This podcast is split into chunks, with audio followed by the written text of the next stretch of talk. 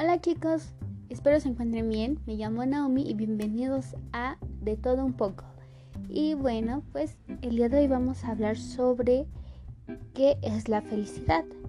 Muchas personas se preguntan qué es la felicidad y por qué surge la felicidad. Y pues en este podcast vamos a resolver esas dudas que muchas personas tienen. Y pues comencemos. Ok, la felicidad es el estado emocional de una persona feliz. Es la sensación de bienestar y realización que experimentamos cuando alcanzamos nuestras metas, deseos y propósitos. Es un momento duradero de satisfacción donde hay necesidades que apremien y sufrimientos que atormenten. La felicidad es una condición subjetiva y relativa. Como tal, no existen requisitos adjetivos para ser felices. Dos personas no tienen por qué ser felices por las mismas razones o en las mismas condiciones y circunstancias. En teoría, el sentimiento de autorrealización y el cumplimiento de nuestros deseos y aspiraciones son aspectos importantes para sentirnos felices. No obstante, para ser felices a veces no es necesaria ninguna condición previa, y así hay personas que están siempre felices y que tienen que tienen y se sienten a gusto con la vida y con aquellos que les fue otorgado en gracia y en personas que, pese a que tienen todas las condiciones para estar bien, se sienten profundamente infelices. ¿Acaso nosotros hemos sentido la felicidad o hemos sentido la infelicidad o hemos vivido toda nuestra vida infelices? Pues, ¿qué es la infelicidad?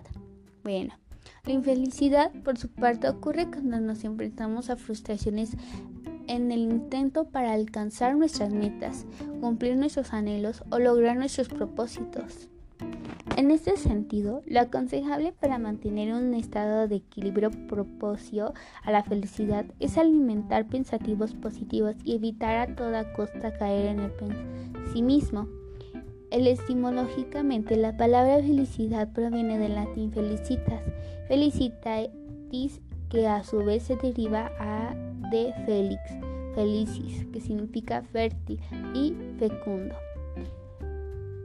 ¿Y saben algo? Que para Sigmund Freud la felicidad es algo utópico, pues consideraba que para que sea posible no podría depender del mundo real, donde los individuos están expuestos constantemente a experiencias desagradables como el fracaso y la frustración, y en ese sentido sostiene que lo máximo que podría aspirar un ser humano es una felicidad parcial.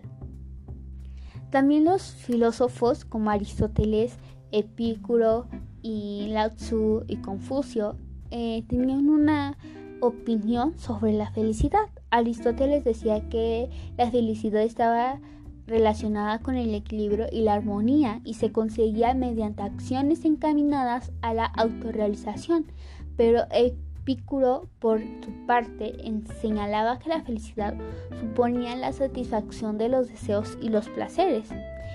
También los estoicos, en cambio, consideraban que la felicidad se alcanzaba dominando las pasiones y prescindiendo de las comunidades que impiden la aceptación de una existencia determinada, mientras que para los Leibniz, defensores de las tesis relacionistas, la felicidad es la adecuación de la voluntad humana a la realidad.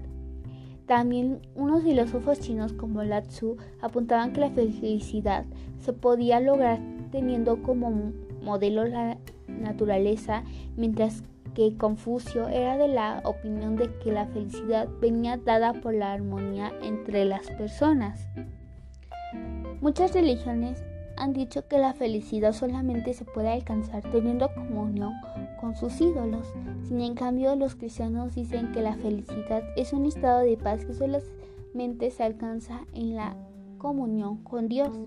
Y los budistas, por su parte, afirman que la felicidad únicamente se consigue a través de la liberación del sufrimiento y la superación del deseo, que es el entrenamiento mental que ellos eh, han practicado durante mucho tiempo y dicen que solamente así se puede alcanzar la felicidad en una persona.